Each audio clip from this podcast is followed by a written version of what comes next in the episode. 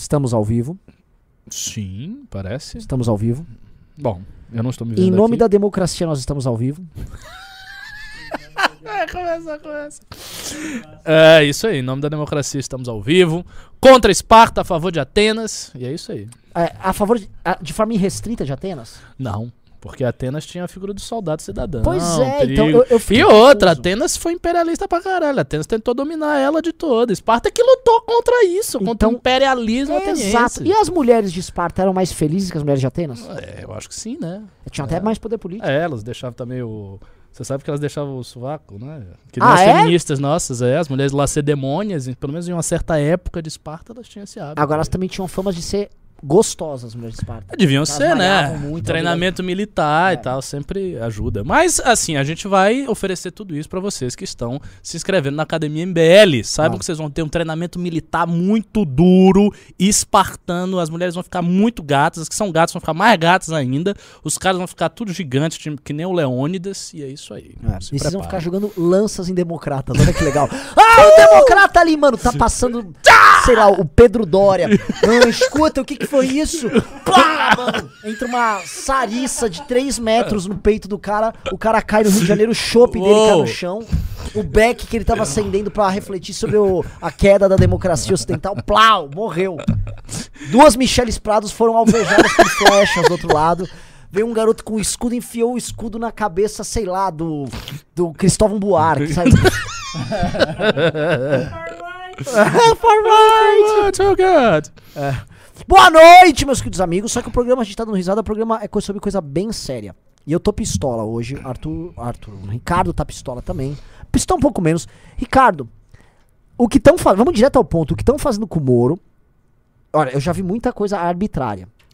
O que estão fazendo com o Moro é bizonhamente arbitrário. Bizarramente arbitrário. Ultrapa- ultrapassou todas as medidas. Não, assim, estão perseguindo, cara. V- vamos falar. Existe uma perseguição em curso do Ministério Público tentando alegar que o Moro sonegou imposto, que ele tem uma relação estranha com o dinheiro que ele recebeu da Álvares Marçal, não sei o que. Uma alegação totalmente sem pé nem cabeça, sem sentido nenhum. No momento que o cara está na sua pré-candidatura a presidente. Então, assim, pra mim isso se configura claríssima perseguição política. Ele tá sofrendo uma perseguição política mesmo no Brasil. Agora, não é nada que a gente já não pudesse prever. Quando o Moro volta dos Estados Unidos pra cá, ele próprio ele já faz uma previsão tanto quanto sinistra. Não sei se vocês sabem disso, mas ele faz. Ele já vem prevendo que muitas coisas podem lhe acontecer. Ele acha que isso poderia ter acontecido, que ele poderia ser perseguido, que algum atentado poderia ser cometido contra ele. Então ele vem já sabendo o que, que vai rolar. E é isso, assim, os detalhes do caso, eu não sei exatamente os detalhes. Você, tá a par, você gravou um vídeo sobre. Eu gravei um vídeo agora, né? Mas assim, eu. Eu, eu, eu não consigo. Porque assim, ia haver a perseguição, Ricardo, eu imaginava. E a perseguição podia dar de muitas maneiras. Às vezes eles pegarem a interpretação de que, ah, vamos aceitar a ideia de aquelas conversas lá do Sim. hacker valeram, então vamos, vamos encaminhar a coisa pra prender ele aqui via STF. Uhum. Juiz ladrão, perseguição. Podiam tentar construir isso. E não tô falando que isso não é absurdo. Isso é absurdo, mas é absurdo dentro de uma lógica assim. Eles têm jurisdição pra Sim, eles, eles teriam um lastro. Houve Sim. um vazamento, aquelas conversas, tem uma suspeição em cima de algumas conversas, haveria um lastro em cima disso. Entendi. O que tá rolando agora, pra vocês entenderem, o Tribunal de Contas da União, ele é um, como o nome diz, ele é um tribunal de contas. Mas não de contas de qualquer coisa, não é do Tribunal de Contas do Ricardo, do Moro, do Renan, do MBL, do Gordão. Não, ele é um Uhum. Tribunal de Contas da União. Você tem o Tribunal de Contas dos municípios, nos- em cada município tem um, tem o Tribunal de Contas do Estado e tem o da União. Sim. O Tribunal de Contas da União não é Receita Federal. Ele não versa sobre contratos privados, ele não tem nada, absolutamente nada a ver com isso. Do nada, o Tribunal de Contas da União não é foro disso, ele começa a querer investigar o caso. Através de seus ah, ministros do Tribunal de Contas da União, em geral nomeados por senadores, em geral nomeados pelo Renan Calheiros. O Renan Calheiros é o rei do Tribunal de Contas da União, Sim. tá? Isso Eu lembro que a gente fez muita pressão no Tribunal de Contas Exato, da na União época da naquela Dilma. época, exato, exatamente. Para desaprovar as contas da Dilma. Exatamente. O. Tribunal de Contas da União é um tribunal essencialmente político. Mas na época da Dilma, ele realmente estava na jurisdição dele, enquanto tribunal, avaliar se houve crime cometido nas contas da União. Lógico, ela era presidente da República. O que acontece? temos agora um procurador do Ministério Público, e isso vai dar pano pra manga, que eu sei que tem muito lava-játer aqui, e vocês vão entender. Esse procurador, ele pede pra bloquear os bens do Moro, indisponibilizar os bens do Moro, e diz que o TCU é o foro adequado, por quê?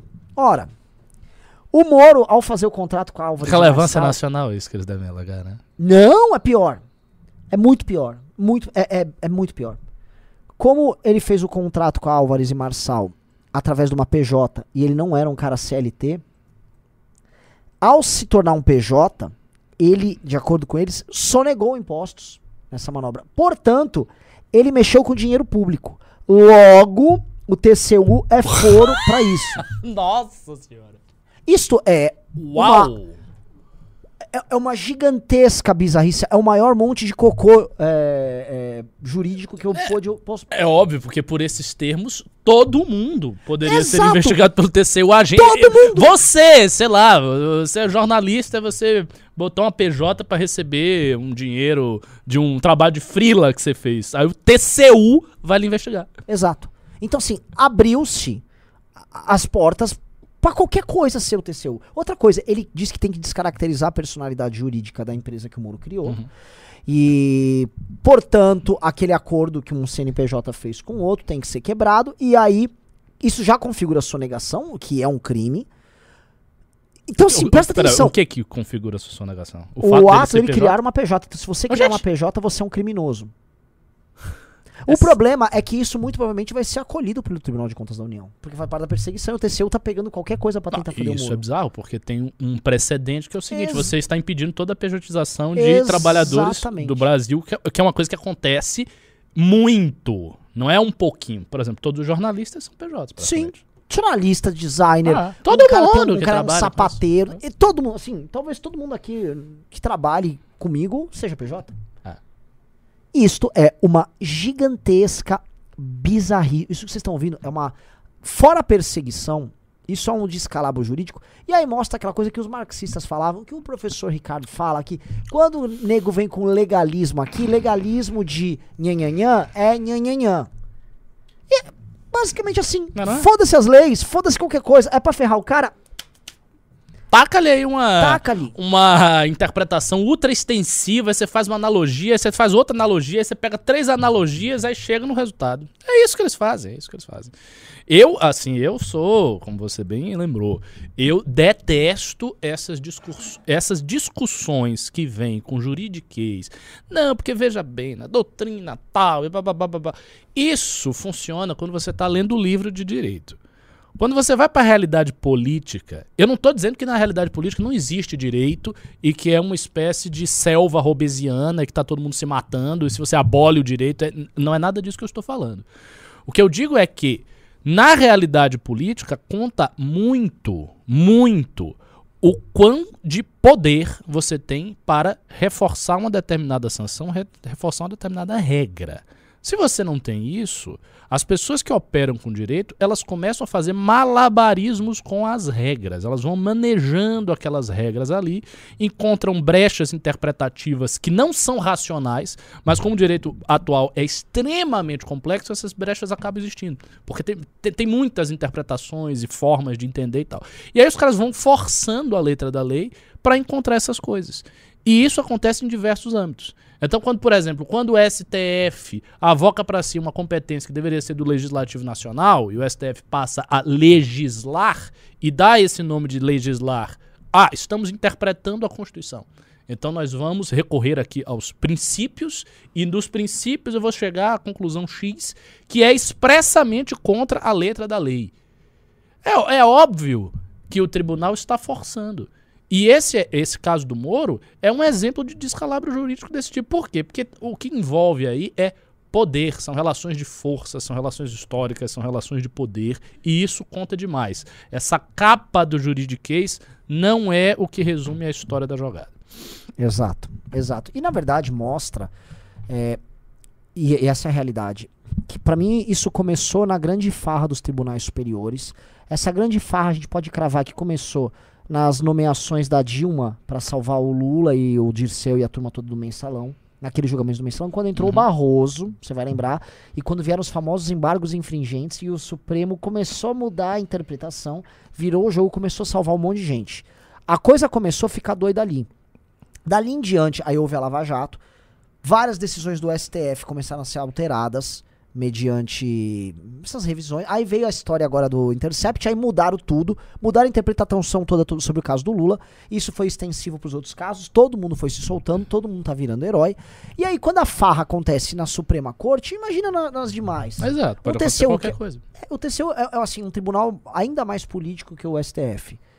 O TCU, tipo, foda-se. Exato. Agora vamos pra manobra política disso aí. Qual é a manobra política? Do ponto de vista discursivo, é uma, uma jogada brilhante. É, pegar você na sua contradição. Isso. Aquela coisa do Sou Alinsky, use o livro de regras contra ele. Isso. É, porque é, vocês vão entender. Sabe o que, que o Moro vai ter que alegar? Que o Ministério Público tá cometendo uma ação abusiva e ele tem que falar que isso é um abuso de autoridade do Ministério Público.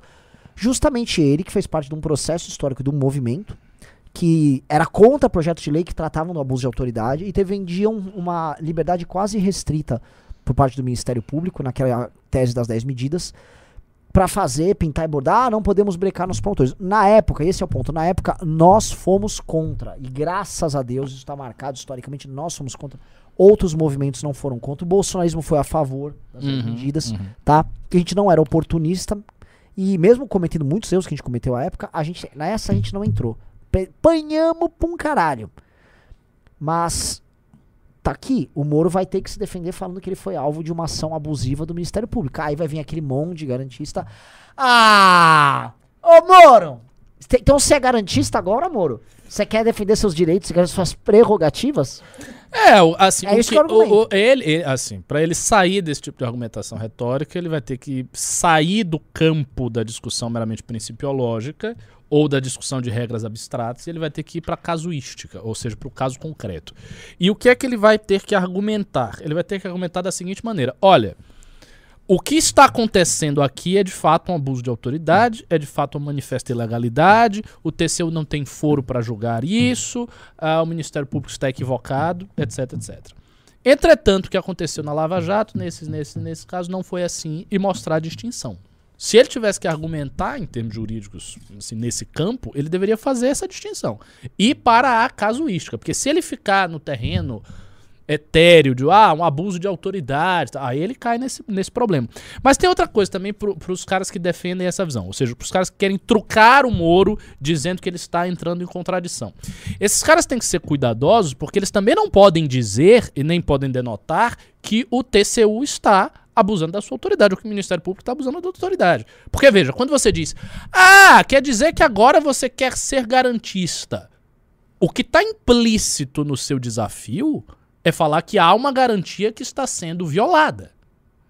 E eles não podem dizer que há uma garantia que está sendo violada. Porque se eles dizem isso, materialmente eles estão defendendo o Moro. Então veja, pegar o Moro na contradição é também defendê-lo casuisticamente a respeito do caso. Mas é óbvio. Mas, mas, mas, ah, isso é uma sutileza que se, se o cara do- da, da campanha do Moro, a galera do marketing, ele próprio perceber, eles conseguem sair disso. Eu não sei se consegue. Porque o, o outro lado tá trabalhando com volume.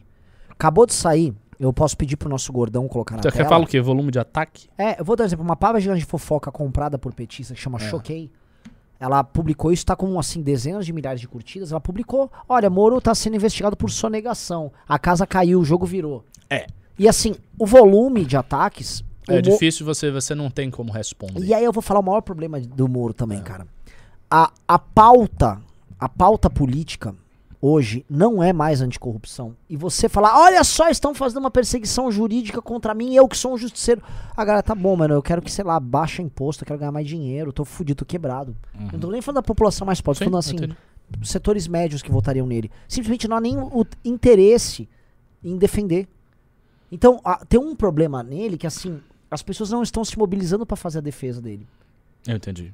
Mas as pessoas Porque estão se mobilizando para fazer o ataque. Porque o ataque é.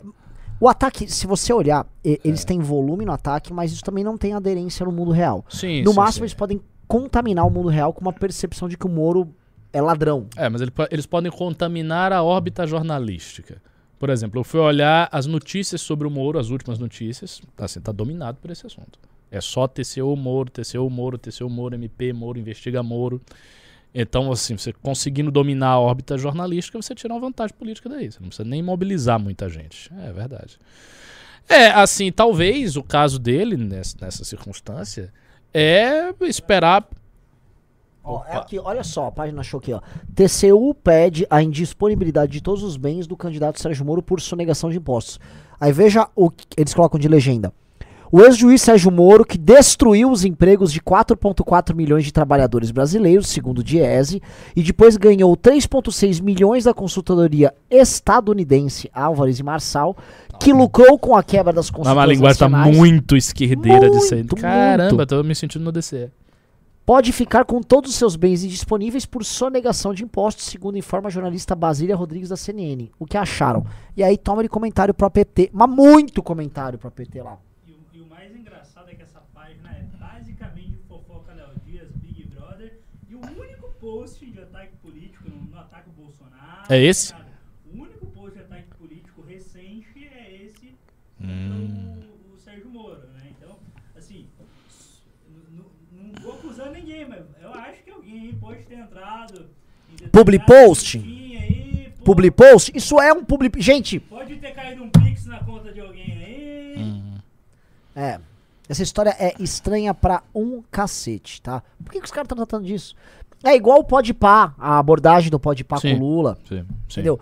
Há uma manobra muito inteligente do lulismo em, em atuar junto a esses agentes de mídia de massa não politizados. E Isso, poxa, nossa, você tirou um negócio que eu ia falar agora.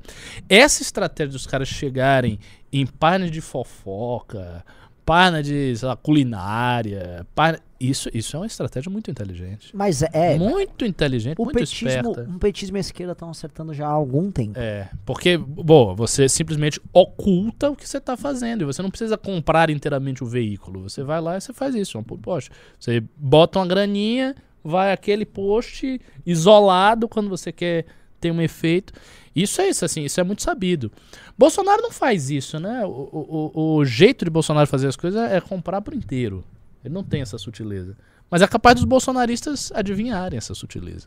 E aí, quem é que não vai fazer isso? O Moro, né? Porque ele é honesto. É igual a gente que nos ofende. Cara, Até é, porque eu aposto honesto que é o, que o Carluxo ele acompanha bastante página de fofoca pra comentar com o índio. Deixa eu falar, deixa eu comentar, eu não vou me furtar de responder as pessoas aqui. É. Tá falando, por que você não bate no Reinaldo? Renan precisa falar, Renan é fã da Reinalda, estão colocando aqui. Você, eu vou ser bem claro, bem direto, tá? O MBL, eu sou um comentarista político aqui no MBL, mas eu sou um agente político, o, movimento é um mov- o MBL é um movimento político, tá? Quando nós fomos alvo de uma operação absolutamente ah, arbitrária ilegal do Ministério Público, aqui, o único cara que nos defendeu na grande imprensa se chama Reinaldo Azevedo. Tá bom? Ele foi leal, ele foi correto conosco. A gente tem opiniões muito obviamente diferentes das dele. E a gente está combatendo as opiniões que ele traz aqui do nosso lado, do nosso front. Ele não cita, a gente não cita ele. E assim, um cara que foi correto comigo e foi leal, eu, como agente político, não vou ser incorreto nem desleal, nem vou atacar ele aqui. Obviamente a gente discorda, obviamente a gente está em posições diferentes. Agora, eu não vou fazer isso. É da minha natureza. Se a outra pessoa quiser fazer, faça, mas não vou fazer, cara. Não, eu não vou fazer, eu acho uma postura correta. Do ponto de vista institucional, cara, você não pode atacar as pessoas que não estão lhe atacando. Isso não, é, isso não é nem inteligente. Não é, sabe, taticamente, em termos de longo prazo. Ah, mas o Reinaldo agora ele tá defendendo o Lula, ele tá defendendo posições que são, assim, insustentáveis. Eu acho que ele tá defendendo posições bastante insustentáveis. Por exemplo, recentemente agora, ele veio dizer que ele olhou de novo ali a parte do das, das pedaladas de Dilma, ele percebeu que não era bem assim, que não tem pedalada. Enfim, ele tá tendo um alinhamento dele. É óbvio que não é o nosso. Mas o candidato da terceira via é o Moro. O Moro tá saindo aí com, com, com o Arthur, tá fazendo um, um tour, uma trajetória em São Paulo com o Arthur. E o pessoal alegou aqui, É, é óbvio que. Não é a gente tá- atacar ele, mas debater diretamente os pontos dele. Vamos lá, vamos debater o ponto. Ele tá falando que o impeachment meio que foi um golpe. É. Nós estamos falando diretamente o contrário. Ontem eu gravei um vídeo com a posição contrária sobre isso e por que que estão atuando dessa O maneira. último grande debate sobre isso, por exemplo, foi dividindo a arena em Kim Kataguiri, defendendo que o impeachment. E o Cardoso. Exatamente. Né? Foi, foi isso? Foi depois do Coppola, foi no Pois passado. é, depois do, do Coppola. E a gente tava lá, o Kim tava defendendo a posição que o MBL sempre defendeu. É óbvio que o MBL não vai considerar É. que o impeachment é golpe. Aí os de Deus. pontos. O Reinaldo tá defendendo essa tese do, do TCU. Nós estamos na tese contrária. Eu gravei vídeo, vai sair amanhã adiante. O tema do news é esse. Então, vocês me desculpem, assim, a gente tá fazendo. É porque a o- galera quer que você trate o Reinaldo É, como você trata o, Constantino. Eu não vou tratar, porque o, o o Reinaldo, diferente do Constantino, não é desleal. O Constantino é um bosta, o Constantino é um rato. Entendeu? O Reinaldo nunca foi, foi assim com a gente. Ele tem opiniões muito diferentes da minha, só que aqueles caras são rato, aquilo é escória, você tem que guardar dentro de um saco de lixo vivo. O- não é o caso do Reinaldo. Volto a falar, quando houve um ataque, todo mundo sabe que foi criminoso contra o MBL, um ataque mentiroso. O Rodrigo Constantino me mandou uma mensagem com uma garrafa de champanhe. Agora você será preso, MBL, Psal. Kid. É. E o Reinaldo foi e defendeu a gente na Band. É, tá bom? Então, vocês me desculpem, eu não sou esse tipo de gente. Não, nem serei. Porque aqui, vocês não estão vendo uma live, por exemplo, de, um, de influencers. Nós somos também agentes políticos. Existe uma, uma ética que um agente político tem que se conduzir. Não é aquele negócio de ética da. Não é uma coisa meio weberiana isso aí? A ética da responsabilidade, a ética da corrupção. É, é, de certa maneira. Aqui, enquanto agente político, a gente tem que Claro. operar dentro dos limites Lógico. disso. E, e é isso, tá? É. Outra coisa, galera, assim, tem 1.200 pessoas, eu quero fazer essa live chegar pelo menos 1.700, 1.800, mas preciso de like. Tá só com 600, like na live. E já vão mandando os pics pra gente ir respondendo, tá é, bom? tem um rapaz aqui, ah, ninguém tem medo do Ciro Gomes, Ciro, não sei o que, não sei o que. O Ciro tá também nessa tentativa de perseguir o Moro, né? Perseguir não, entre aspas, de conseguir emplacar um debate com o Moro a todo custo.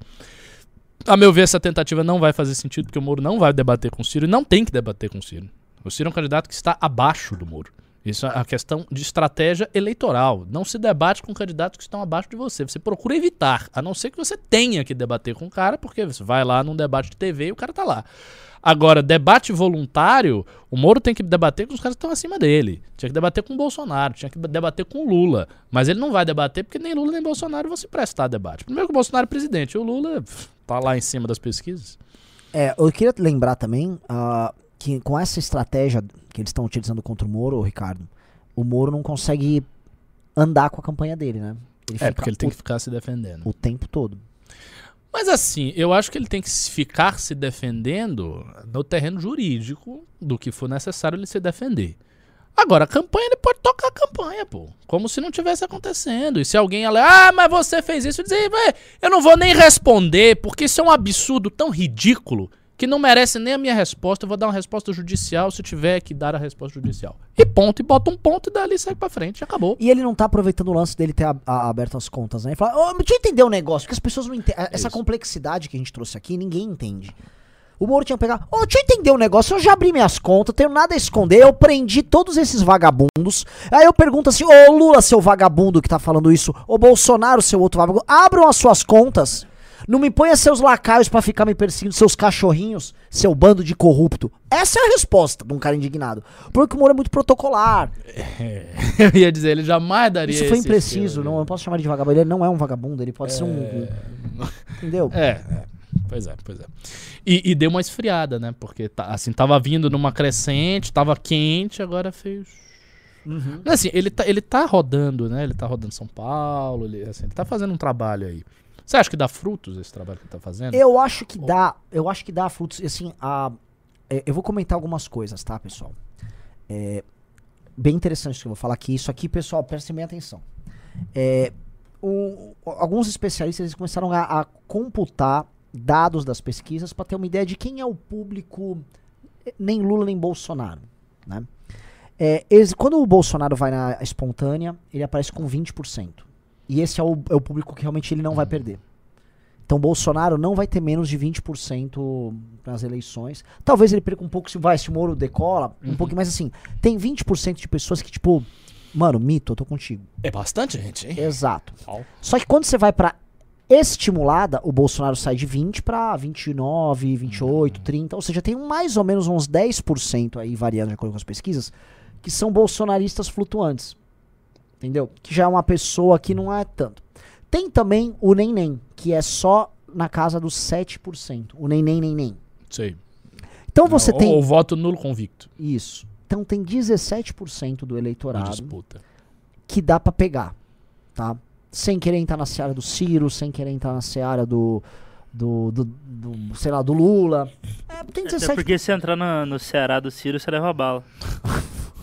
Nossa. Foi boa. Foi Opa, boa, o Ciro passa o trator por cima de você. É. Então o que acontece? A gente tá falando aí de 17%. E como é que é esse perfil 17%? Grande parte, população economicamente ativa. Grande parte tá ah, por aqui em São Paulo tal. Na prática, tudo aquilo que a gente intui, a gente fala, tá dado nas pesquisas. Uhum. né? É- Esse é o, E é um eleitorado também desinteressado, Exato. preguiçoso, descrente das coisas. Exatamente. Porque o mais interessado já tá uma parte grande É, Lula com o Bolsonaro. Ah. Então, esse eleitorado, o, o temas como combate à corrupção não é o tema, não é central para ele. Entendeu? Onde eu quero chegar? O Moro rodar o estado de São Paulo e ir lá, agora ele foi no hospital e tal, e falar na mídia é legal. Uhum. Porque ele está indo falar com esses caras. Ele ir pro Paraná fazer isso é bacana tal. Ele ir em grandes centros urbanos, e aí a pesquisa mostra isso. Por exemplo, se ele vai pra João Pessoa, se ele vai pra Salvador, se ele vai pra, pra F- Fortaleza, ele vai achar esse cara também. Que não dá pra ele, vou fazer agora, vou lá pro interior do Ceará. Não, esquece. Claro. Não perco tempo. Mas Claro. assim, ele pode fazer é, ações pontuais em praticamente todo o Brasil em grandes centros urbanos. É, eu acho que no Nordeste, em especial, eu sou do Nordeste, eu consigo ter essa sensibilidade. Ele precisa, o Moro precisa ser visto. Aqui, assim, a gente trata de política, o São Paulo é muito coxinha, muito coxinha. Isso eu tive essa sensação assim que eu cheguei. Eu tive uma sensação muito assustadora, porque eu cheguei aqui em São Paulo é, pra morar, né? Tô aqui e tal. E aí eu comecei a perguntar para as pessoas normais o que, que elas achavam- do PT. Uma pessoa média em Salvador gosta do PT. Não tem nada contra o PT. Aqui as pessoas não gostam. Elas não gostam. Pessoas normais, assim, o cara Uber, não sei o quê. A, a, a menina aqui da- lá da, da pousada que eu fiquei, que era evangélica, não gosta do PT. Ninguém gosta do PT. Ex- existe um- um- uma antipatia do paulista ao PT que não funciona desse jeito no Nordeste. Que lá no Paraná deve ser mais ainda. Muito mais. Imagina, Paraná, Santa Bizarro. Catarina, deve ser. É, não, é ridi- a, a, a Reaçolândia do Paraná. Inclusive, eu fui ó, final de ano, cheguei em casa tinha uma bandeira fechado, fechado com o Bolsonaro 2022 na casa. Então, a, a, a impressão. Veja, a impressão do sul-sudeste é muito diferente. E nesses lugares, o, o Moro é muito conhecido, as pessoas sabem quem é, elas juntam a cara do Moro, é, tem esse sentimento de petista. No Nordeste, isto não existe, não é bem assim. Então, é muito importante que o Moro vá pro Nordeste e fale de coisas como um presidente normal. Tipo, eu tô aqui, o que, que o Nordeste precisa? Precisa disso, precisa daquilo. Aí, aí vai no hospital, aí vai num trabalho social, aí vai, sei lá, num lugar num- de obra. e- e- sabe? Ele tem que ter essa postura do presidente, do cara que é gestor, e deve ser visto. E isso, eu acredito que ele passando no Nordeste vai ter, assim, uma diferença grande. Ele precisa. Ele precisa fazer agora as regiões metropolitanas. É, ele vai ter eleitor lá, porque o- a rejeição do Bolsonaro também é muito grande. Então, uma parte daqueles Sim. caras que estão naqueles 7% ali, ele vai encontrar lá. Ó, vamos falar, um, um motorista de Uber ah, em Fortaleza que não vota no Bolsonaro. E tem bastante. né? Vamos lembrar que nessas capitais, o Bolsonaro praticamente empatou com o Lula na maior parte delas. Uhum. Nas capitais do Nordeste, é só pegar o mapa eleitoral, o Gordão pode levantar, o Bolsonaro conseguiu fazer o que o PSDB nunca conseguiu. Mas hoje ele não consegue mais, não. Não, hoje ele não consegue, mas assim, Nem- essas pessoas não são, você não, não necessariamente você vai dar de graça pro PT É lógico, pessoas. é lógico. Então o Moro tem que buscar esses caras e ele tem que rodar. Então essas idas no interior de São Paulo são boas. O problema é o seguinte, ele tem uma grande vantagem e uma grande desvantagem. A grande vantagem é, ele realmente tá no centro do debate público mesmo. Só que alvo de perseguição. E pra ele fazer do limão uma limonada, ele tem que ser muito vivo, ele tem que ser muito muito esperto, ele tem que ser é, engenhoso na, no, no jogo narrativo, ele tem que ser carismático, porque puta que pariu, se me fosse com o Kim, se fosse com o Arthur, especialmente com o Arthur, esse tipo de perseguição Ah, com certeza. era um tesão. Ele ia adorar, ele ia fazer 10 vídeos sobre isso, né? jogando. Vamos lá, o TCU, vamos lá, eu quero mostrar. Então, você tá falando que todo PJ brasileiro é ladrão? É, Ô Bolsonaro, fala que o PJ é ladrão, seu vagabundo. Plá, fica na imprensa. isso, isso. Eu quero mostrar, eu vou levar é todas as minhas contas absoluta. abertas no debate. Se eu fosse o Mo- Moro, eu ia lá na frente do, do, do, do Palácio do Planalto, montava uma banquinha e minhas contas estão aqui. Cadê as suas, Bolsonaro? Fala como é que eu falei, Bolsonaro! Vem aqui, ô Bolsonaro. Imprensa toda. Ah. Isso não vai acontecer jamais. Eu- Ele eu- não- é, mas ele não tem Sabe o que eu faria? Eu contratava. eh, todo mundo sabe onde o Lula mora. Eu contratava um guindaste Eu subia no guindaste, ficava lá com o Moro, lá, o guindaste ficava lá no andar do. do- do- Voltou a velha ideia do guindaste. Eu sou- Essa é uma ideia antiga, que Antiga. circula no escritório de fazer coisas com guindaste. Você É. não tem noção. É, eu botava um guindaste, subia com, lá. Moro, Ô, Lula, eu tô aqui é, com minhas contas. Você poderia é, mostrar aqui na sua varanda, aqui, as suas? Cara, o único político de projeção nacional que poderia fazer isso chama-se André Janones. André Janones. Calil faria. É, mas o Calil, Calil é mais regional. Mas assim, nacional eu acho que seria só o, Janones. É porque, assim, é, é um estilo de fazer as coisas que é muito fora do, do, do jeito é- do é Moura. fora- não é, é. fora da curva, é fora do, do, do que os políticos costumam fazer, pô. Você não consegue imaginar, sei lá, um Kassab faz- É, fazendo isso. É que, cara, pra um tipo de jogo como esse, É. porque o cidadão comum vai ver como é que é, estão falando que vão prender um maluco, o maluco tá pendurado num guindaste lá, desafiando É, o outro. Tipo, isso, isso é a, muito a louco. pessoa vai falar: esse cara é porreta, esse aí é, É. doido, esse juiz é doidão. Esse cara é louco. É. Esse cara mas é um, lou um louco bom. É. Não é um louco, porra. Esse, esse cara tá disposto a tudo. No mapa, o Bolsonaro ele perde, perde no Nordeste, mas ele ganha nas capitais. Ganha em Maceió, Olha só, ele ganhou. João Pessoa, Natal. Ó, Nordeste, vamos pegar. Ele ganhou Maceió, João Pessoa e Natal. Agora você percebe que tirando, Agora olha aqui. Tirando Salvador, Salvador e é foda, viu? Teresina, as demais cidades, a, a vantagem, assim, a bolinha é rosa clara, né? A vantagem do, do Haddad sobre o Bolsonaro não É, foi grande. E num estado ali como Alagoas, é, o Bolsonaro ficou bem próximo de ganhar. Até deve ser por isso. Ficou rosa, né? É, até deve ser por isso que o Arthur Lira e o Collor são tão é o próximos. sul, porque é um Esse estado Talvez. diferente. Talvez. Sul-Sudeste é só. Bolsonaro. Agora Não, olha que Curitiba é assim, é tipo o, o amarelo do amarelo, né? Bolsonaro tem o quê? 90% Agora- da cidade. Percebe uma coisa que ajuda a Caramba. explicar o Boulos? Olha São Paulo. Agora, você veja, o Rio Grande do Sul já é um pouco menos. né? Não, mas, mas eu conheço bem. São, Paulo, também. menos. É, São O Paulo estado menos. é antipetista, mas a capital já tá bem menos. São Paulo é a capital do, do progressismo no Brasil. Mas assim, eu vou lhe dizer, mesmo aqui, o, o, o, o feeling do PT, mesmo aqui, pelo, assim, tirando essa galera, enfim, mais rica e tal, eu ainda sinto um antipetismo forte, viu? Na cidade de São Paulo, conversando com pessoas comuns. As pessoas não gostam do PT. É, é, é coisa meio instintivo, né? Não gostar do PT aqui em Sim. São Paulo. Pelo menos eu senti isso quando eu vim. Talvez agora a gente veja uma mudança. Espero que não. Continuando, que acho que tá, tá bem interessante, assim, é, o que eu falei é, de guindaste, de mesa lá, não é nada que o Boris Johnson não tenha feito. Eu tô falando do premier inglês. É. Nada que um cara sério como ele. Aliás, Pera, pera, pera. Boris Johnson não é uma figura É. que deva é isso ser que levado assim como exemplo, né? eu acho que deve. Não, assim, ele tá se segurando com- contra tudo e contra todos. né? Tá, ele, tá segurando. tá gente, é O Boris é Johnson- controversa. É, o ele- Boris ele é bem Johnson, pra mim, é o mais do que o Trump. Ele é o primeiro político de direita, especialmente nesse universo ocidental, tirando a direita, vamos dizer, a Europa continental. Ele é o primeiro cara a acabar com aquela convenção da Margaret Thatcher do liberalismo com o conservadorismo, não sei o quê. Ele criou um novo modelo híbrido. Esse modelo híbrido, eleitoralmente falando, é poderosíssimo. Uhum. E o Partido Republicano Americano tá começando a se redesenhar, porque o Trump fala que fez, o Trump não fez. Uhum. O Trump foi muito tímido nesse caminho. O Boris Johnson foi nesse caminho. E ele virou o cara dos trabalhadores. Ele foi o premier dos trabalhadores, muito mais do Partido Trabalhista. Uhum. E o Partido Republicano nos Estados Unidos, ele tá se reconstruindo nesse caminho. E eu acho que é o caminho que a gente também vai se construir aqui. Eu a tá concordo. vendo esse- A, a América Agora. ficou 16 anos na, na frente do parlamento é, alemão com, com a democracia cristã, mas é direita. Ah, não é mais a Muito- direita, não. É Não é mais a direita. Mas ela, mas ela não era. Não, não, não. Não Não, é mais a não, direita, não- Mas, mas ela, ela não era nada populista. A Merkel foi um projeto da União Europeia que continuou uma coisa que deu muito certo. Foi o milagre alemão, Adenauer, democracia cristã. Democracia cristã, cara, foi o esteio básico da Alemanha desde pós-guerra.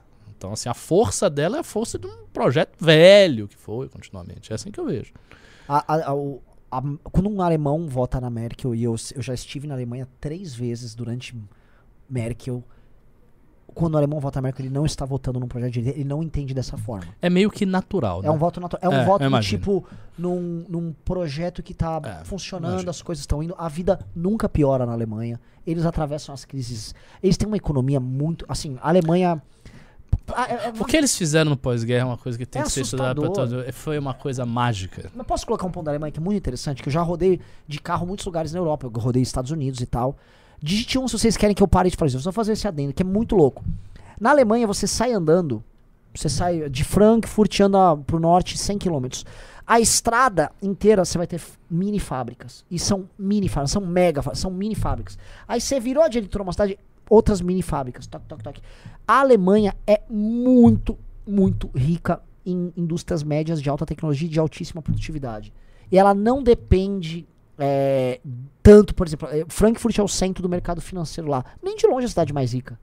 É muito diferente do, do Londres, que é uma cidade do mercado financeiro. A Alemanha, a região mais rica é a região da Baviera, que, porra, concentração do que? É de mercado financeiro, serviços ou grandes indústrias com alta tecnologia? Grandes indústrias com alta Tem tecnologia. aquela cidade da Alemanha que é muito industrial, é, como é o nome? É, Joinville. Tá, muito boa. Que é um exemplo disso, né? Ah, Na verdade, o desenvolvimento em em Santa Catarina são essas que não são mega. Tirando a VEG, que é um colosso. A VEG, inclusive, é um exemplo de empresa brasileira que é bem sucedida. Santa Mas- Catarina é um estado de médias indústrias, é isso? É. Ah. É. E é, segue esse, esse, esse Esse mesmo padrão. É, porque tem a ver com- muito com a, a capacidade da especialização e excelência técnica do alemão. Por exemplo, ah, eu vou ter uma eu vou ter uma empresa que vai fazer, sei lá, componentes químicos para pintura, uma Mas coisa bem será extremamente bem feito. Bem tá? é quase como se fosse uma boutique uma boutique temática e funciona bem e pode ter valor agregado naquilo e ele vai custar mais caro que os demais, mas todo mundo paga não só a grife do alemão, mas ele tá pagando a tecnologia embarcada que tem naquilo ali. É do caralho. é- é- eles são. É um troço diferente. Então a Alemanha. A Alemanha vem a China. Ah, a China vai surgir. Não, não vai. A China vai comprar coisas alemãs. Entendeu? A- O maquinário chinês, uma indústria chinesa boa, é um maquinário ainda alemão. A China já entrou nesse mercado. Mas. é, então a Alemanha vai. A Alemanha é foda. Ponto. A Alemanha é pica. Então, pra eles é só manter o game como é que tá. Vai, Ah, vai, vai tocando. E a França? França também é muito tecnológica. Existe muita piada que as pessoas fazem sobre a França. A França é muito tecno- tecnológica. É, tem uma indústria de pontos, só que a França tem uma cultura diferente da Alemanha. É, a França, tem a cultura do, do, do, do viver bem. Exato. É, Isso- isso, isso, é, vé- é muito antigo na França. Eles querem curtir. É, o- é o, é o amor, literatura Isso. e Isso é- cozinha. Isso é muito. Na Segunda Guerra eles curtiram a guerra quatro semanas. É. é.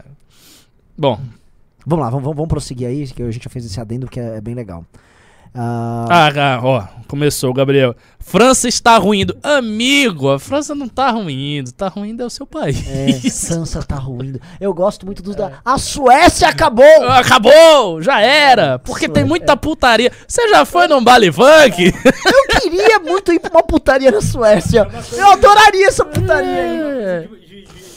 De, de, de, de, Ola- de Olá Vista, porque os muçulmanos estão Ah, nossa. destruindo o Começou. Ocidente. Minha galera já tá Não, se não, colocando é-. É, é, é, esse, esse, é, o- esse, é, o- esse, esse é a, é a parada muito. Assim, todo mundo, todo país tem problema e tal, mas os problemas deles são tanto de outra ordem.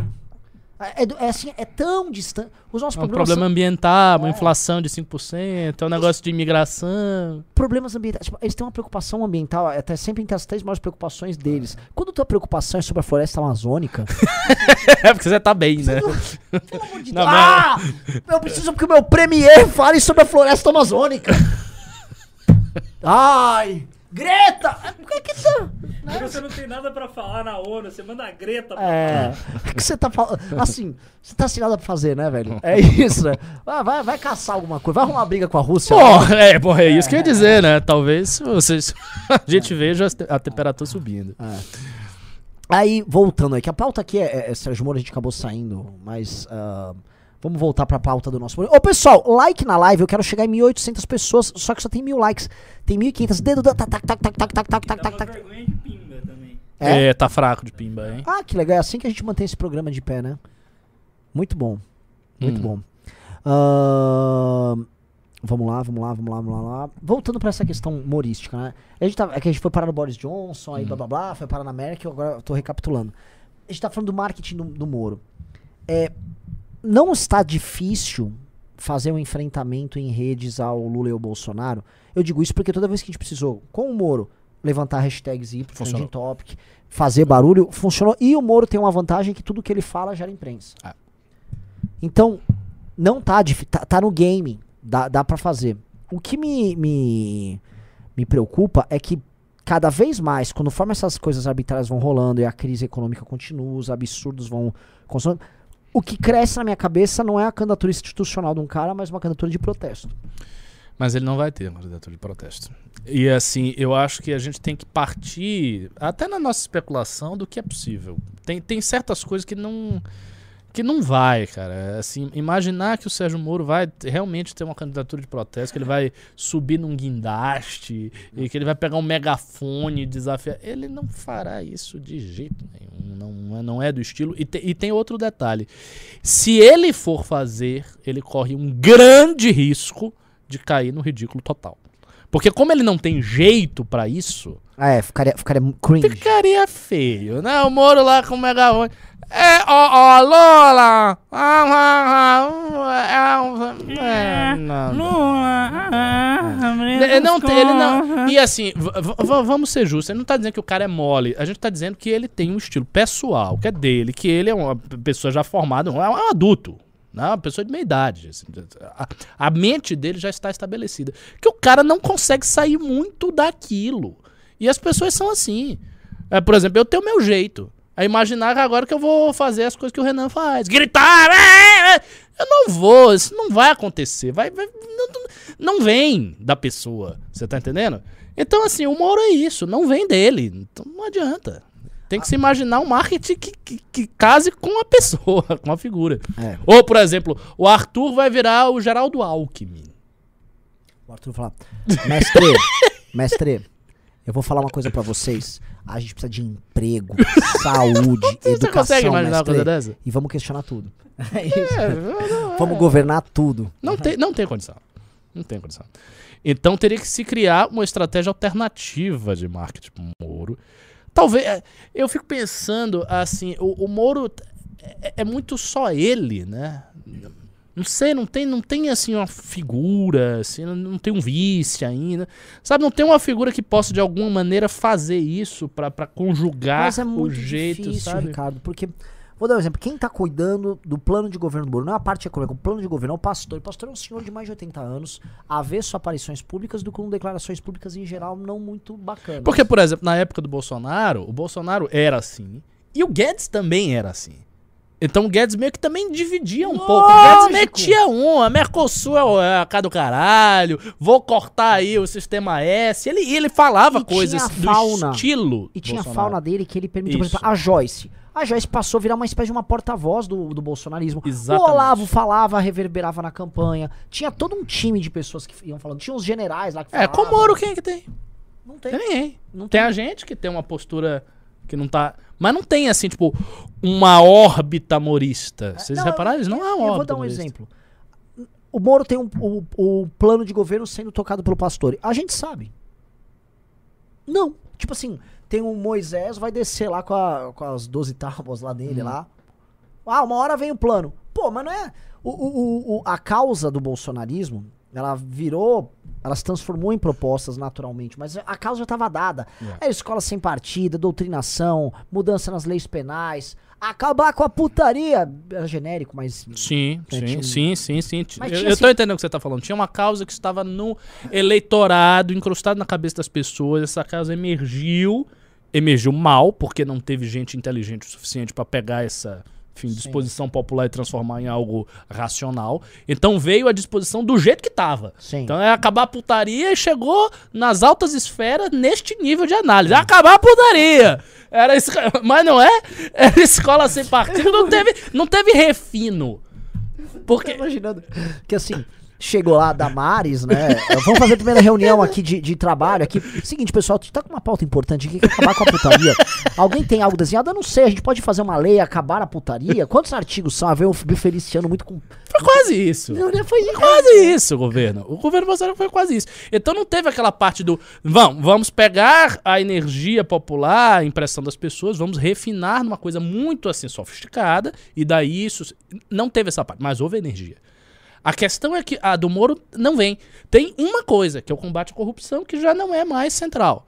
E o resto? Por exemplo, se hoje a gente tivesse que fazer um desafio aí pra vocês, o que seriam as pautas do Moro em vários setores, fora o combate à corrupção? Combate à corrupção a gente já entendeu, contra Lula, contra Bolsonaro também já entendemos. Mas causas, grandes causas nacionais que definem o perfil de candidatura do Moro.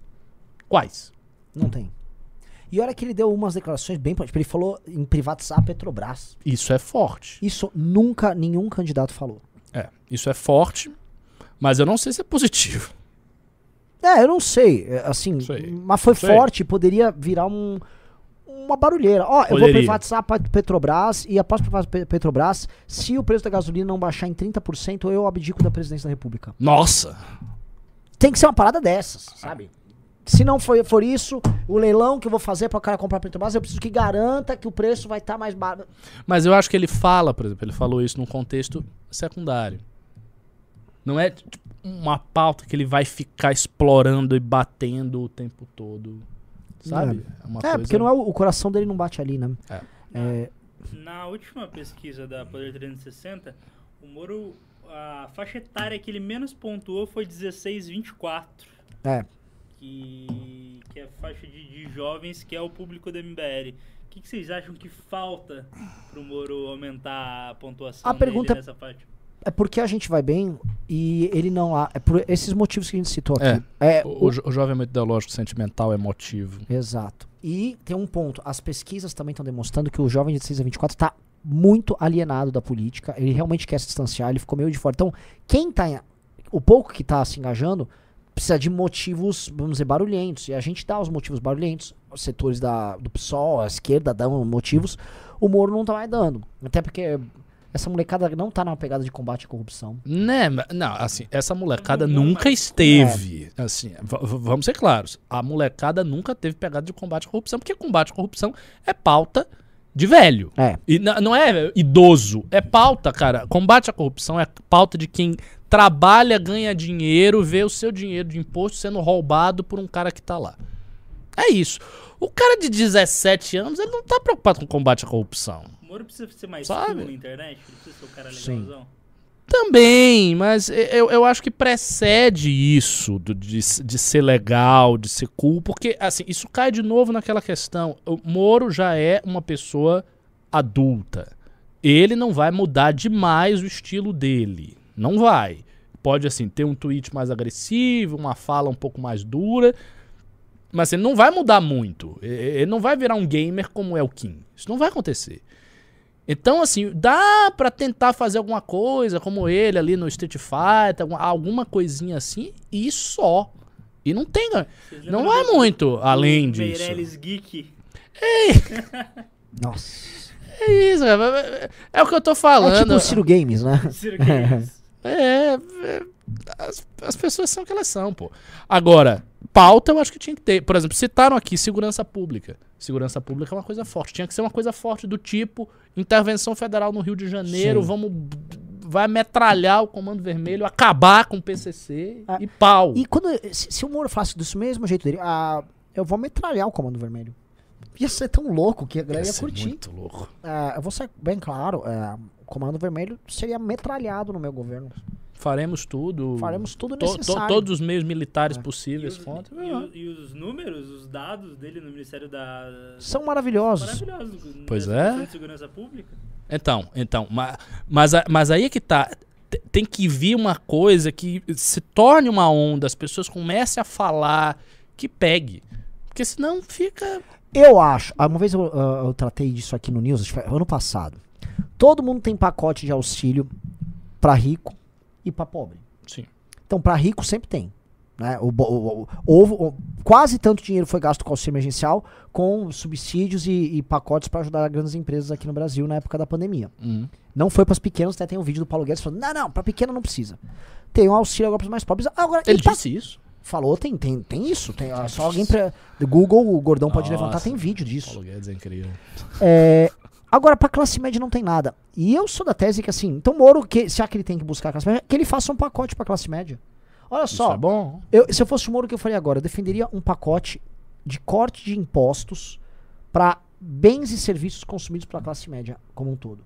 Olha, Bolsonaro, você entrou com o Auxílio Brasil, legal. Agora a gente precisa ajudar quem tá pagando a conta disso. Vou cortar impostos sobre escola, de creche a, a, a- a escola particular. Combustível. Os estados e os municípios têm que ajudar na questão do IPVA, sim, porque isso entra na conta do pessoal. Tá? A gente vai ter que pensar numa, num parcelamento de impostos que vencem mensalmente pros caras. Ah, tem que ajudar o fluxo de caixa das pessoas, pelo menos por um ano. Entrar com um projeto emergencial de salvar a classe média. Porque essas pessoas são pessoas que vão entender isso, isso faz diferença para e Elas nunca, elas nunca na história foram contempladas por nada nesse sentido. Sim. Sim, sim. Em geral, sim. o eleitor que nada, precisa buscar? Nunca. Não, me- não, me le- eu não lembro realmente. Nada. Nunca jamais. houve, nunca houve. Jamais. Nunca houve. Então assim, ó, eu vou fazer assim, o que, que a classe média, o que, que tá na, na folha de pagamentos do mês da classe média? É a escola dos filhos, às vezes. Plano tem que não tem escola. Escola do plano filho, de plano de saúde. gasolina, Gasolina. é, aí tele, luz, água, telefone, Essa é- essa é- onde essa dá é pra gente básica. mexer na tributação, tal, monta um pacote, vê quanto vai custar o pacote. O Moro tinha que pegar, vou pra cima disso, tá? E eu acho injusto que vocês estejam penalizando a classe média. E os bancos? E o elite do funcionalismo público? Só aqui eu tô falando de... E os subsídios pra grandes empresas? Tem centena de bilhão que podia usar e a classe média tá morrendo. Tem família que, não, que tá tendo que abandonar a casa que mora que não tem como pagar aluguel. Esses são os eleitores dele que ele precisa buscar, caralho. Fala que você vai fazer um pacotão pra isso. Um pacotaço. Quais são os produtos que o cara compra no mercado que dá pra arrancar imposto? Sabe? Pá! Entra aqui, ó. Vou dar. O Sim, cara consome sim, arroz, sim, feijão, sim, babá. Questão das proteínas, da carne e tal. Tinha que fazer isso. Corre ele entrar com um pacote lá na Câmara dos Deputados, Cuquim, plau, vou pra cima dessa porra. Ele tinha que fazer isso. Ah, não tem dinheiro, Bolsonaro? Não tem dinheiro, tem dinheiro pra dar pro Centrão? Por que, que você não fez a porra da reforma administrativa? Tinha mais de 100 bi pra você buscar ali só de privilégio que tem no funcionalismo. Seu bosta! Não, cadê o Paulo Guedes? Aí ele vai lá, protocola, faixa, faz o Janones, seja o Janones da classe média. E, os liberais brasileiros estão defendendo. Liberal tem que se essa- fuder. Não, não, mas ah, o liberalismo brasileiro. Liberal é uma bosta. O liberalismo brasileiro defende a troca do imposto Tua sobre fala dá um corte, pra sobre aí, renda há muito muito tempo. Não, não foge da- de uma pauta liberal. É, não foge. Não, co- corte de imposto nunca foge de uma O pauta Renan, liberal. Renan comunista, ele tá muito... Não, mas isso que o Renan falou é uma coisa muito séria, porque há no subconsciente da classe média, mesmo quando a classe média não fala, existe no inconsciente da classe média a ideia de que ela paga a conta de todo mundo e que ela é a classe sempre mais prejudicada. Sim. Porque o pobre tem um auxílio, o pobre eventualmente tem a bolsa, o pobre vive muito mal. Mas o pobre tem uma certa, um certo olhar governamental pelo pobre. E o rico vive muito bem. Então quem sempre se dá mal é a classe média. Todo mundo da classe média acha isso. Todo mundo. Todo, isso é assim, isso é universal. Às vezes É. o cara nem é da classe média, às vezes o cara é rico, mas ele acha que é da classe média e ele acha que ele tá pagando a Isso. conta de alguém. eu tô falando do motorista do Uber. É. Eu tô falando assim, aquela família que tem uma renda de quatro pau, que aqui no Brasil é considerado rico. O cara tá se fudendo, tá, não sabe de onde tirar dinheiro, tá, pula daqui, corre dali. Vai dele, ó, aquela família que também tira 10 pau, que tá baixando o padrão de vida dela, É. porque o dinheiro dela não vale mais nada. Não vale nada o dinheiro aqui. Corre pra fazer isso. E aí o governo tem que tratar de. Vamos falar a verdade. O funcionalismo só tá ganhando mais e mais, mas os juízes estão falando que ganhar 40 pau é pouco. Estão É, pedindo aumento. É, isso aí ele não vai tocar. Entendeu? Ah, mas ele tinha. Ah, mas não vai. Ele tinha. Porque ele tem a prerrogativa de falar: eu abandonei todos os privilégios da magistratura. Eu era juiz e eu abandonei a minha aposentadoria como juiz. Mas aí, é, com- eu não acho que ele vai tocar esse assunto, eu não acho que ele vai enfatizar esse assunto, ainda que ele não seja mais juiz, porque tem uma questão de classe dele, que é um apoio que ele tem e que assim, ele perderia esse apoio. Também é uma classe também complicada, né? Se o cara que tem um apoio na parte ju- ju- ju- jurídica do Brasil fala um negócio desse, ele começa a perder o apoio. Aí, pô, ele vai perder o apoio da classe que ele que o apoia? Outra Só coisa, vou, vou meter a braba aqui. Aquele projeto do Serasa do Ciro valeria muito a pena ser usado agora também. É, mas seria cópia. Sim, seria cópia. Esse aqui é mais original. E este é original. Eu acho que assim, se ele quiser preservar o pessoal do funcionalismo público, é uma co- uma- é uma coisa errada. Mas, assim, entendendo taticamente que é a classe que o apoia e que ele não vai dar um tiro nessa classe. Ele poderia ir diretamente para os mais ricos. As grandes empresas que O tiveram banco. isenção, banco, que ninguém. Quem gosta de banco? Só o banqueiro. Gente, olha só. Tem assim, tem uma faixa favor, gorda de. pega os lucros do Itaú no último ano aí, vai. O Ita- Procura lucro do Itaú, do Bradesco. Ah. Eu quero saber o lucro desse E esse pessoal não vai nem doar pro Moro. Esse pessoal vai doar pro Lula. Pro Lula! Então, assim, ele tá. Eles já estão com o Lula. Ele, ele não vai perder nada. Ele não perde nada. Não perde doação. O Itaú não vai doar pro Moro. Vamos lá, vamos ver o lucro do banco aí, vamos lá. Ó, a Tatiana Freitas já tá nervosa aqui, pra cima dos bancos. Aliás, tinha uma mulher muito legal no- nos nossos adesivaços, que eu não sei quem era. É- Era uma, devia ter uns 40 anos. O negócio dela era adesivar banco. Era impre- banco? Não, eu acho que sim. Porque a gente ia adesivando as coisas. Quando tinha um banco, ela ia correndo assim, metia o adesivo no. Pá! pá parecia uma solista com raiva do banco, assim, parece que quer quebrar a vitrine. A gente banco. tem que odiar banco. A, a mulher tinha muita raiva do banco, eu achava engraçadíssimo. Tava todo mundo adesivando, ela corria pro banco. Ó, o- o- vamos lá, põe aí, põe aí, gordão. Tô curioso pra ver quanto esses filha da puta lucraram. Ah, deve ter lucrado. Olha que legal, vamos lá. Terceiro trima- trimestre? Trimestre. Ah, que gostoso! Bilhões. Deixa eu somar aqui. 13 mais 15 são. Isso aqui é, é por trimestre ou é por banco? Aqui, ó, tá separado aqui os anos, os trimestres. Os trimé... Qual é, qual é a separação aqui? É porque a imagem é muito muito alta e não É, como você tá vendo, tá todo mundo perdendo dinheiro, Não, né? assim, se, se vocês ah, verem isso aqui. 34% de lucro, com a economia caindo aos Agora pedaços. eu vou falar uma coisa, eu fui voto vencido aqui, talvez acho que até você foi contra. É, numa discussão sobre eh, plano de governo de alguém. Não sei se foi do Arthur. Ou, ou Eu coisa- acho que eu tô me lembrando. Foi, foi alguma proposta muito forte que você fez. Eu falei que você tem que é, dissolver os bancos no sentido de. É, você tem que dividir um, o Bradesco em cinco outros bancos. Foi isso que eu Sacou? gente, E você tem que taxar o lucro dele e dissolver em vários bancos. Não, a- a- aí eu vou ser contra de novo. Porque você não pode É. o Estado dissolver o banco. Não pode. Não, os, Estados você Unidos, tá- os Estados Unidos pegou a Microsoft e dividiu em várias empresas e eu não É, por, é por causa de monopólio. É, né? mas isto é um monopólio. E é tão É. monopólio. Quem que no meio. Olha aqui, Ricardo. No meio da grande pandemia global, Não, eu tem sei, variação eu sei, de eu sei, eu sei, eu 35% nos lucros. Isso aqui é crime. Isso aqui é crime. Isso é crime, Ricardo. Tem que. Puta que pariu. Isso é criminoso. Que que o Bradesco tá lucrando? Isso é transferência de renda da pessoa que tá se fudendo pro dono do Bradesco e seus acionistas milionários. Pra ficar enfiando o dedo no cu e tomando gin tônica na Faria Lima. Vai se fuder, meu. Eu não sei porque inclui o dedo no cu, não tem nenhuma relação. Eles não estão enfiando o dedo no cu na Faria Lima, né? Ou estão, né? não sei, você não tá lá vendo. Não, mas. Mas sabe que assim, se eu falo Coi- isso aqui. Coisas que são inseridas no corpo não são dedos. Mas agora só, Ricardo, mas por que, que você é contra vir com uma lei antitrust e falar, ô família Não, do eu, eu, eu- eu tô refletindo. É porque eu pensei que você fosse fazer algo do tipo quase uma nacionalização do banco Não, e daí não. a pulso você quebrava o banco. Eu ente- eu entendi, o que você tá dizendo. Seria uma, uma lei antitrust, aí você força o conglomerado a se separar. É, faz sentido, não. não Muito é. sentido. Até porque, desde o Proer, o que houve foi o seguinte: todo, alguns Já poucos fizeram isso na Standard Oil lá Estados Unidos. comprando, comprando, comprando, comprando, comprando. E eles são resultante de várias compras de outros bancos pequenos. A gente tem que voltar para o estado anterior com as regras de banco atual no Brasil, que são muito duras, que não permitem uma alavancagem absurda e não permite quebra-quebra. Ou seja, divide vários pequenos bancos competitivos que não quebrem. Agora, esse monopólio, nego aumentar o lucro em 35% no meio da pandemia e achar que isso é moral. Eu, a- aí eu vou falar outra coisa. Eu, se sou presidente, eu confisco metade desses lucros aqui. Calma aí. Eu confiscaria. Mas, Ricardo. Tá avançando. O negócio está A, avançando a aí. música da União Soviética no fundo. Eu confiscaria, mas é por isso que eu não sou candidato. Lenininha. Ricardo, isso aqui não é. Isso, isso aqui é imoral. Ricardo. Vamos lá. Mas não me convença que é imoral. Eu também acho que é imoral. Eu só tô falando aqui. Um método de você confiscar é um método. Um ano tem quatro trimestres, certo? Confisco um. Pergunta- Você fica com pergunta três. pro Collor se pau deu no seu certo. cu. Um ano tem Não, quatro. mas ele confiscou o dinheiro da gente, né?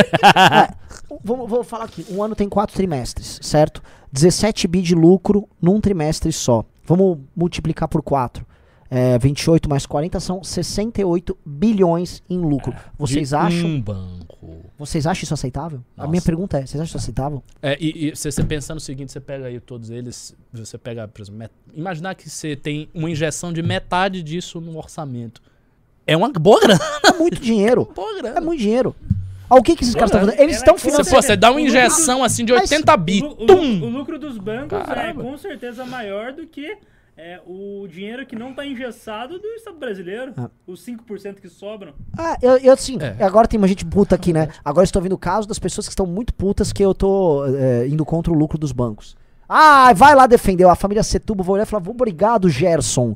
Né? Obrigado, Gerson, por defender meus lucros. Você é um liberal. O cara, oh, agradeço. Abandonei o PSOL, agora sou Renan presidente. Olha, se tem uma coisa que o PSOL não fará nada contra, É são contra banco, os pelo bancos. contrário. Só a partir dos bancos. É, Entra foi-se o martelo. Mas é o, R, o, o Renan SS. Mas, gente, muito é, é que isso é tão. É, eu, o que eu tô falando é tão auto-evidente, eu não sei o que dizer. É tão alto evidente, confisco todos os lucros do Não, não, banco. talvez o lance que eu tô É falando tão do óbvio. confisco É, é, É uma maneira de dizer, né? é Metafórico. um, po- um pouco metafórico. É. Ah, ah. Agora, assim. Vou talvez- matar todos vocês na revolução é metafórico. Não, não, não. Eu, maneira eu, de dizer. eu acho que o, o cara falou assim: Renan está certo pelos motivos errados. Eu não acho que é um motivo errado, não. Eu posso estar dando, vamos dizer, soluções erradas por motivos certos. Cara, chama o Bisoto pra essa live. Ah, o Bisoto ficaria Nossa, o. Bisoto, o Bisoto já. O Ele, Bisoto, ele ele já ia tá- sair daqui O já o pegar os Bisoto, ele bancos. Já tá, já tá afiando essa foice. Mas é que assim, é, isso é tão imoral que o que eu é tô muito propondo não é absurdo. nem um pouco maluco. Isso aqui é imoral, porque esses bancos se garantem através de uma ação política que eles têm, e eles trataram a crise como um momento de transferência de renda pra eles. Isso aqui é transferência de renda das pessoas pra eles. Então eu acho assim, se fuder um pouco, vai tomar no cu.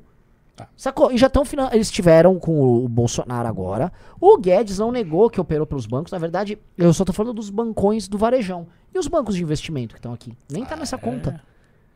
Que a galera tá surfando É, na, e na tem um grana recado. preta. Aí eu vou te fazer a pergunta, Ricardo. Então, é- mas esses bancos assumiram grandes riscos em Zero. pessoas na crise? Não. Zero. Eles estão cheque especial, que é uma jabuticaba, É. né? É, é- é pegar brasileiro que tá se fudendo na crise, é aqueles títulos de Assim, capitalização. é, é- é muito simples, cara. Se, se você tem uma instituição financeira que tá ganhando 30% em cima de uma queda geral da economia, ela não pode estar assumindo risco nenhum. A não ser que você imagine que existem um- os maiores gênios do mundo, da história, que estão ali na instituição. Porque não sendo isso, é impossível que ela consiga vencer tanto numa situação geral de tanta queda. E- Como é que pode isso? Esse discurso é tão antiliberal e tão liberal ao mesmo tempo que é um negócio muito. é um negócio meio comunista, mas é um negócio que faz muito sentido. Ei, ei. Agora, a galera, como o, o pessoal tem essas fronteiras do pensamento liberal, né? O pessoal sempre pensa em termos de aumentar a concorrência e tal. São coisas que dá pra fazer. Dá, dá, Ricardo, assim, dá. A gente vai lá, aí bah, e badabadabadabadabadá, e nunca dá bagá, entendeu? Essa que é a real. Porque nunca é feito também. Porque não quer feio, não tem vontade É. política. E assim, imagina o lobby que esses Porra! bancos vão operar com toda a Câmara dos Deputados e Senado. Nossa. É e dinheiro. na mídia? Sim. Com Din- licença, com licença, é, não sei o dono do, do Safra. É. Com com o senhor Joseph Safra. X. Já É. foi, né? Eu Acho que ele vou tirar morreu. um pedaço do seu mercado aqui, vamos abrir então? Né? Olha, em nome do liberalismo e da economia de mercado que nós classificamente defendemos, acabou. Vamos, vamos, vamos, vamos rachar. Tomar Acabou a porra. É. Mentira, você vai, vai deixar um. Você deixou seu RG pra entrar no Safra, você já saiu com uma dívida no Safra. E é isso.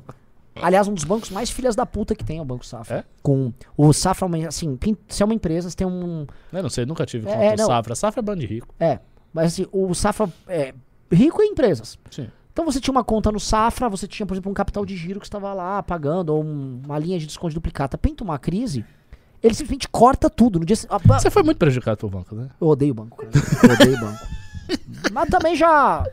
Também já fiz as minhas, entendeu? Nunca- Nunca foi de graça. Tô com meu saldo positivo com esse filho da puta. Não, Uai, mas assim, ó, é, o banco tem seus lados bons, porque banco, ao contrário do Jota, não quebra o joelho da sua mãe quando você tá devendo. Quebra sim. Olha, Quebra ele sim. te mata. Sua mãe, ele faz que sua mãe não tenha como pagar o médico do joelho quebrado. E, esse, esse argumento indireto é muito marxista, é muito legal. Porque tudo é tudo, né? Tipo, tipo, a reforma trabalhista matou o congolês. É verdade. Porque por causa do subemprego, você forçou ele estar trabalhando daquele jeito. É isso que trabalho, aconteceu por quando causa Do, teto de gás do Temer. Aí é E foda. assim, é, é, é, é, enfim. Sim, mas então, o que eu queria dizer é o seguinte: tá parecendo que o programa tá cedo, mas tá tarde. Já é Caralho! 8 e 12 já? 8 e 15, Ricardo. É. Então Bora vamos pros pimba, Pimba, vamos, vamos. Massos Pimba. Manda pra quem? Pra Moá? MB Lula, MB Lula é nada. Lula foi o presidente dos bancos, pô. A galera realmente não entende. Eu acho é, que mas ainda. ah, Lula, ah, Lula. Gente, se vocês não entenderam essa, essa grande discussão sobre os bancos, talvez vocês sejam burros. Ó, agora estão falando, vamos. Ó, faz o seguinte. Digite um se você acha correto desmembrar os bancos e separar em vários bancos menores. Fazer uma lei antitrust aqui. Ou dois, não, não é importante. Isso aqui é antiliberal, Renan. Você tá sendo um, um comunista, vai. Vamos lá. Vou ler aqui os Bora. pimbas. E pega com a Baby Luxo os pics. Tenente Bigodes mandou 20 reais e disse: Cria o Discord do MBL. A galera precisa de um lugar pra interagir, trocar ideias, socializar. E o que impede de abrir um? Eu me disponho a moderar. Vou moderar. Ont- outro dia eu tava no news aqui. Ele não faça uma academia MBL, é uma bosta. Vou- Ele disse Ele isso? disse: Você vai querer moderar. Matheus Dutra disse: O Moro está sendo acuado em suas aparições públicas a falar dos mesmos assuntos. Ele precisa se impor trazendo os temas mais importantes para sua candidatura, mesmo que precise usar as polêmicas. Absolutamente correto. Jordan Nunes disse: Mandando por aqui porque na última live não leram meu Pix. Minha namorada, a Miley, assistiu a live toda pra ver meu feliz aniversário pra ela e terminou a live com depressão. No- é sério isso? É, eu não vi, cara. Bom, então feliz aniversário atrasado para a Miley. Olha, Miley, um grandioso aniversário atrasado pra você. Saiba que, é, além de querer fechar bancos, degolar banqueiro, nós também admiramos demais pessoas como você, que tem namorados que acompanham a gente. Isso aí. Faça academia MBL, se inscreva. Exato. Ah, Juliano Lerner mandou 2 reais, disse Reinaldo Azevedo é microfone do Lula. Cida Abreu mandou 20, disse como ser CLT numa empresa dos Estados Unidos, isso não existe. É, nem entrei nisso. Porque ele se mudou pra lá. O Hugo Vigolo disse: Renan e Ricardo, o que acham dos núcleos pelos o que acham dos núcleos pelos veteranos terem o direito de dar uma bolsa parcial ou completa para um militante que se destacar, seja por critérios escolhidos por vocês ou núcleo? Então, o É, nosso. é o- comunista, mas não é Não, não, não, não, né, não, não, tem, tem algo parecido que na realidade é até melhor do que você está imaginando. A gente tem sim um sistema de bolsas que vai ser especialmente visto por vários critérios, entre os quais renda, né? E um dos critérios é a indicação de formados. Então, pessoas que precisam de bolsa, que são pessoas que estão, porra, batalhando ali no núcleo, o cara é muito bom e tal, mas não fez academia, esse cara pode ter tua, tua indicação. Aí você indica lá teu nome, a gente liga, pô, quem é esse cara aí? Vigor? Boa. Bom, tal. É, a gente montou isso aí. O Lucas Cardoso Batera disse: o Reinaldo só vai bater no Lula quando o Lula ganhar, aí vai ser tarde. Não Cara, duvido. não, eu não acho que eu- ele bateria logo de cara, não.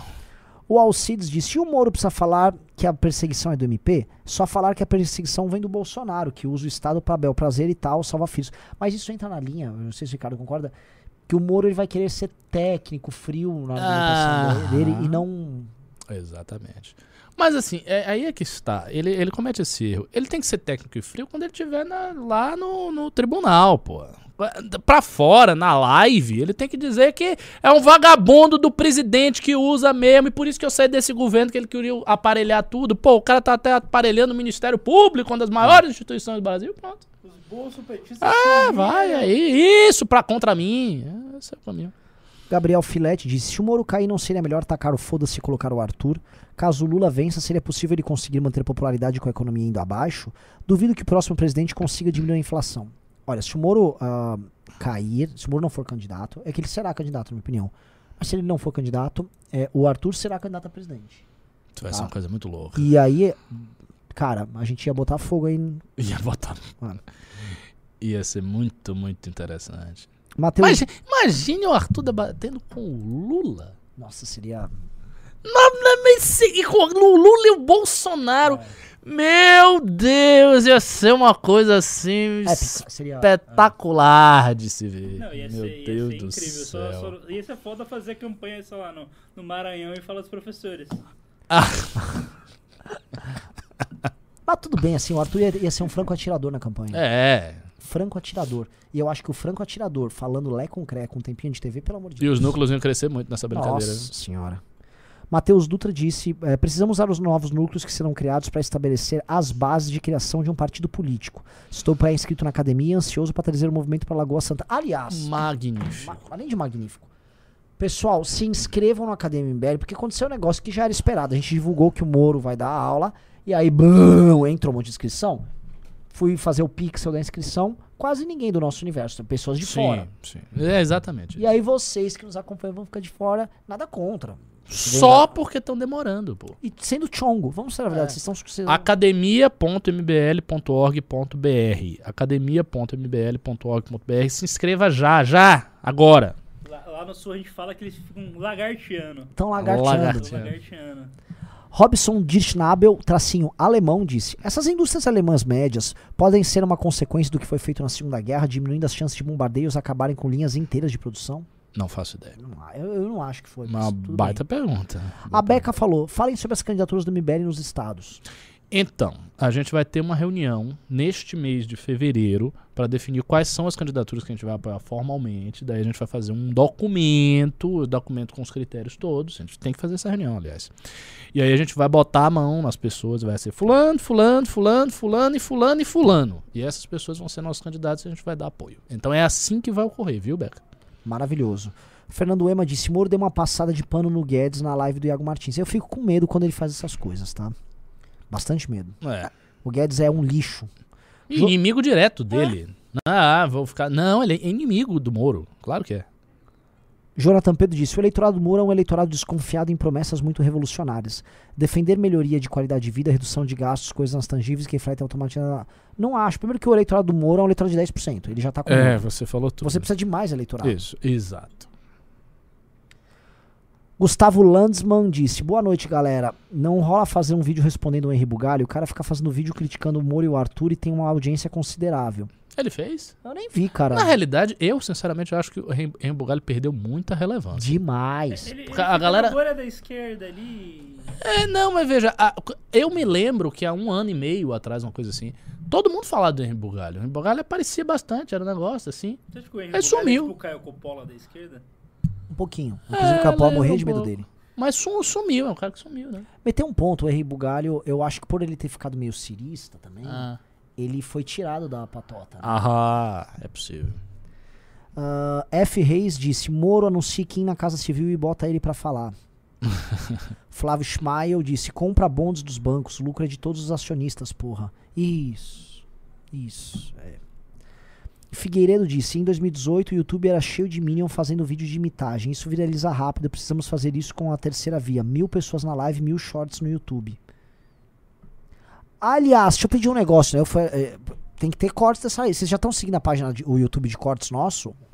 Você hoje você deu, deu dois cortes bons. Não É? dei nenhum, mas você deu dois cortes bons. Negócio do, do, do banco e tal, tem, tem uns. Gabriel Castilho disse: Você resolve o monopólio dos bancos abrindo o mercado. Se é tão bom ser banco no Brasil, por que os bancos externos não vêm pra cá? Porque é absolutamente impossível. Não vem. Não a- dá. a- a- os- os- a- o- as regras são muito duras. A É. Febraban fecha aquilo tudo. Vamos lá. Ah, Diego Natan disse: Eu sou um partidário do marxismo-renanismo. Gosto do termo. Sharon Menezes disse: Esses ganhos abusivos do banco podem atrapalhar. Caralho?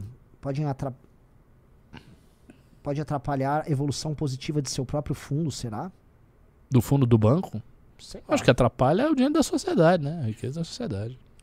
Flávio Schmael disse: é impossível abrir um banco no Brasil, tem que facilitar a abertura de novos bancos e partidos e empresas de petróleo. Lógico, na verdade, todas essas grandes coisas elas são Fechado. fechadas, né? Então, partido político não dá, você não consegue trazer banco. É verdade. Onde tem a riqueza e o poder no Brasil é fechado. Por, quê? Por que, que o Brasil é campeão de concentração de renda, de riqueza, etc? Todo mundo sabe disso, o mundo inteiro sabe disso. Eu tava lendo um livro do Michael Novak. Olha só, o Michael Novak foi um dos grandes teóricos do capitalismo, defensor do capitalismo. Ele escreveu um livro da- com a defesa, assim, um- 300 páginas de defesa do capitalismo. Aí chega uma parte que ele vai falar da América Latina e por quê, quais são os problemas da América Latina. E ele cita o Brasil.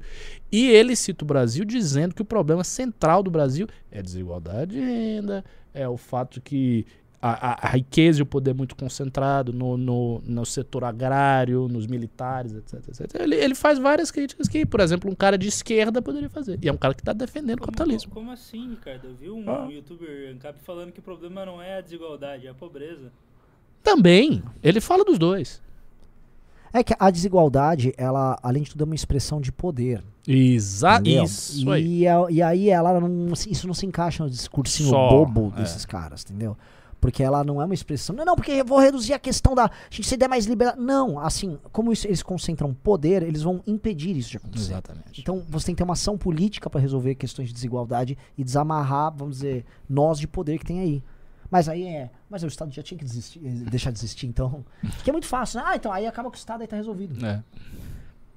Ah, o Rafael Costa disse: nunca vi o Renan e o Rui Pimenta no mesmo lugar. Será que eles são a mesma pessoa? Muito bom.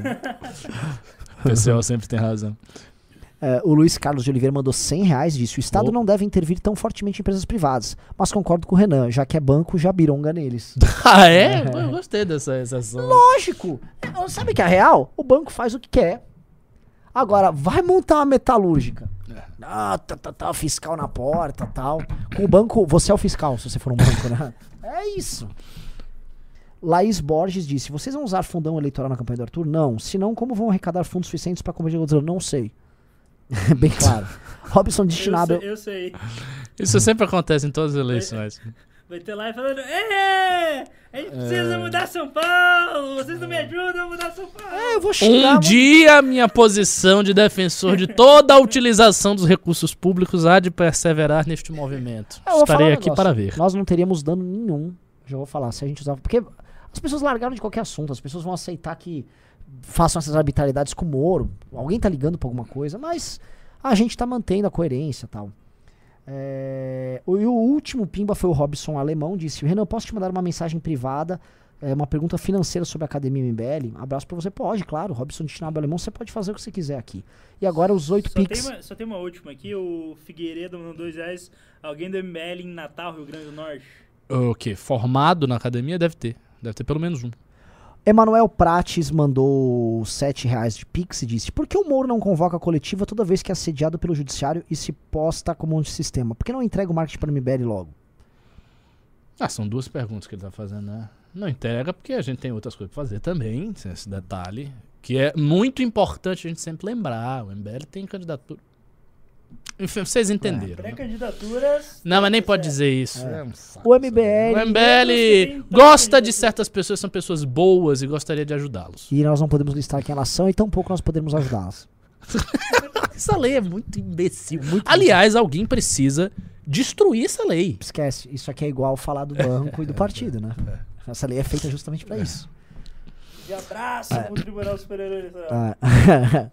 Vitor Boni, que quer acabar com o Telegram, que legal, né? A preocupação do Brasil é o Telegram. Imagina o seguinte: você- outro dia você fez um corte maravilhoso sobre é, voto comprado. Falando em Telegram. Não é, assim, o TSE tá tipo, ah, demos um fundo eleitoral, agora tá tudo bem. Falando Imagina. em Telegram, já faz um jabá do teu Telegram aí. Renan, t.me barra Renan Santos MBL, assim, o melhor Telegram do MBL Verso, fato. Eu vou fazer também, já ah, entre lá no Telegram do Rubinho Nunes MBL. Opa. Ah, então eu vou falar do meu também. t.me barra Ricardo Almeida MBL. Entra lá. Posto uns textos muito loucos, vocês não vão entender, mas entra lá. Umas músicas também, Eu clássicas de, Ricardo. de 300 anos atrás. É, é bem zoado. eu, eu posto o que me interessa. Aí vai lá, quem quiser ver, viu. Quem não O vê, cara se do- Olha, pô, o Ricardo Postal que interessa ele é um pouquinho. Calma aí.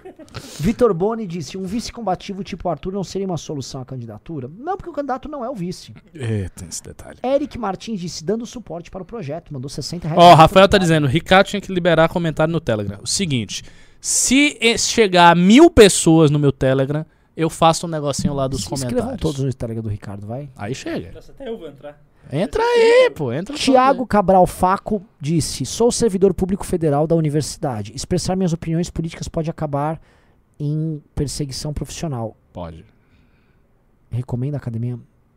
O quê? Ele, ele tá perguntando se recomenda fazer Academia MBL? Sim. É óbvio que sim. Inclusive, assim, no médio prazo, a gente quer organizar as pessoas que estão espalhadas nas universidades do Brasil. Aliás, mande mensagem pra mim no meu Instagram, pro Ricardo. É, manda pra mim essa, essa É, parte. verdade, fala- qual, qual é o seu Ah. Instagram? Manda um. É, Ricardo Almeida MBL. Manda mensagem lá pro Ricardo já te con... É tudo Ricardo Almeida MBL. Tudo que você tem Ricardo Almeida MBL. Emerson Barros disse: As ideias do Renan poderiam ser ensaiadas por apoiadores. Vejo facilmente anônimos fazendo essas coisas e poderia ser trabalhado pelo país. É, mas tipo, assim, eu vejo pouca gente disposta a brigar com o banco, viu? É. É, o Alberto Seabra disse: Resumindo, precisamos de um milagre, o herói já temos, segue a luta, MBL sempre. Ricardo Farnokia disse: Eu não vou votar no Arthur nem no Kim, até porque eu moro no Paraná. Falem nomes pra votar por aqui. Vamos ter nome no Paraná, Will? Vamos ter nome no Paraná. Mesmo? Não, a gente vai definir na reunião. É. Não, não, não, não vamos deixar o povo assulado, porque daqui a pouco vem 50 Sim. perguntas. Vai, ser eu! Vai, vai! Possivelmente Calma. tirar nomes do Paraná. Calma. é, vamos, Vamos lá. Axicel disse: Renan tá certo. Faltou linkar com classe média. Dizer que esse lucro é puro reflexo do financiamento da dívida classe média durante a crise. Grande verdade. Até porque como banco, vamos lá, o banco ele não ganha dinheiro investindo em nada. O ganha dinheiro tomando dinheiro das continhas bancárias. E quem tá bancarizado no Brasil, em geral, a população economicamente ativa. Lógico. Então essa é é, assim, isso é exploração da população economicamente ativa e transferência de recursos deles para algumas famílias que controlam esses bancos. E aí como citou um outro cara lá, né? Não, mas tem acionistas, só compra bonds, sim. É, 2 milhões de pessoas estão na, tão na bolsa de valores. Aí você minúsculo. É, é óbvio. aí Quem, você separa. quem ganha é os tubarão, pô. Pelo amor de Deus. Acho que foi isso. Ricardo Almeida, Oi. Acabou? acabou. Bom, é isso aí. Vou deixar meu recado de novo. Se inscreva na academia, academia.mbl.org.br. Façam o primeiro ano. O primeiro ano vai ser muito legal. Vai ter, eu acho que, duas matérias a mais. A gente vai botar mais aula, vai ter mais coisas. As regras estão melhores, as atividades vão ser. Dessa vez tem uma grande novidade re- real. As atividades do primeiro ano vão ser integradas com os núcleos, coisa que no ano passado não foi. Foi desintegrado, assim, foi separado. E vai ser muito boa a experiência. Todo mundo que fez a academia MBL achou a experiência do caralho, ficou assim, extasiado. Então, inscreva-se. Não tem outro recado, além do Ricardo, como decorem, Posso fazer um jabazinho? por favor. Posso- eh, pessoal, me sigam lá no Instagram, William Rocha PR. E no TikTok, eu comecei a fazer TikTok. Você começou a fazer Comecei TikTok? É horrível, Opa! mas me sigam lá pra eu melhorar a qualidade, pra eu ter um incentivo, pra eu ser tipo o Guto. William Rocha PR. É isso, sigam o William, sigam o Ricardo. Beijos e abraços e fomos. A live mais comum